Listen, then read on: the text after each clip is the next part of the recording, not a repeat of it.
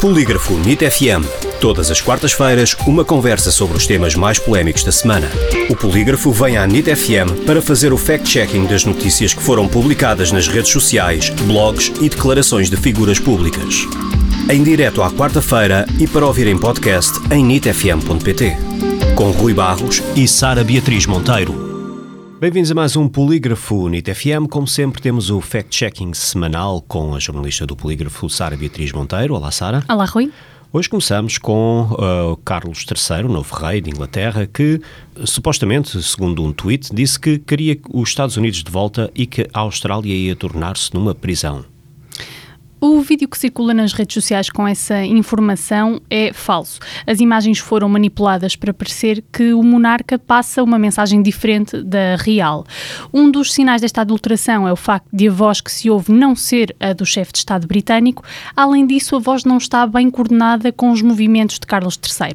No vídeo original, Carlos não disse querer os Estados Unidos de volta nem tornar a, Austrália numa prisão. Avaliação polígrafo, falso. Numa reunião plenária da Assembleia da República, o líder do Chega, André Ventura, diz que faltam 60 mil professores e que só em Lisboa contam-se 300 estabelecimentos sem docentes. Esta informação avançada por André Ventura é verdadeira ou falsa? Nem faltam 60 mil professores, nem existem só em Lisboa 300 estabelecimentos sem docentes. Os números avançados por André Ventura estão errados.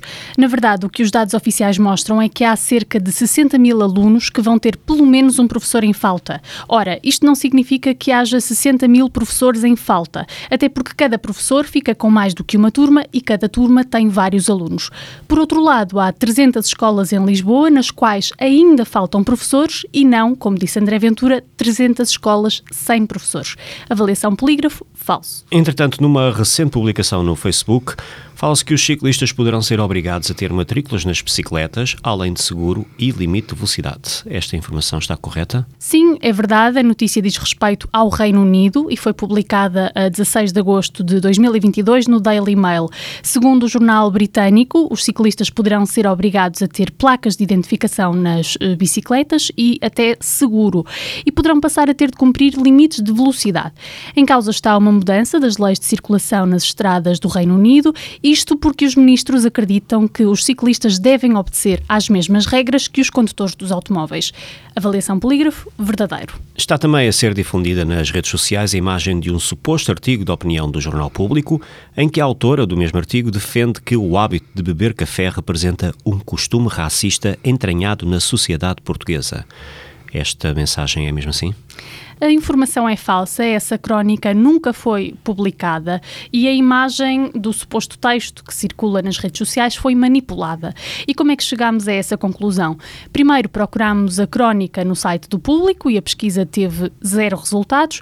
O mesmo acontece com o nome da autora. Depois, através de uma ferramenta de análise de imagens, apuramos que a fotografia da cronista é uma imagem de arquivo publicada em vários sites desde 2019. Depois contactámos o diretor adjunto do público e Amilcar Correia garantiu-nos que o jornal não tem nada a ver com esta situação e que o público tem sido alvo frequente deste tipo de falsidades que só pretendem criar confusão na opinião pública. Avaliação polígrafo, falso. Ok, por hoje ficamos por aqui. Voltamos para a semana então com mais um Polígrafo NIT FM.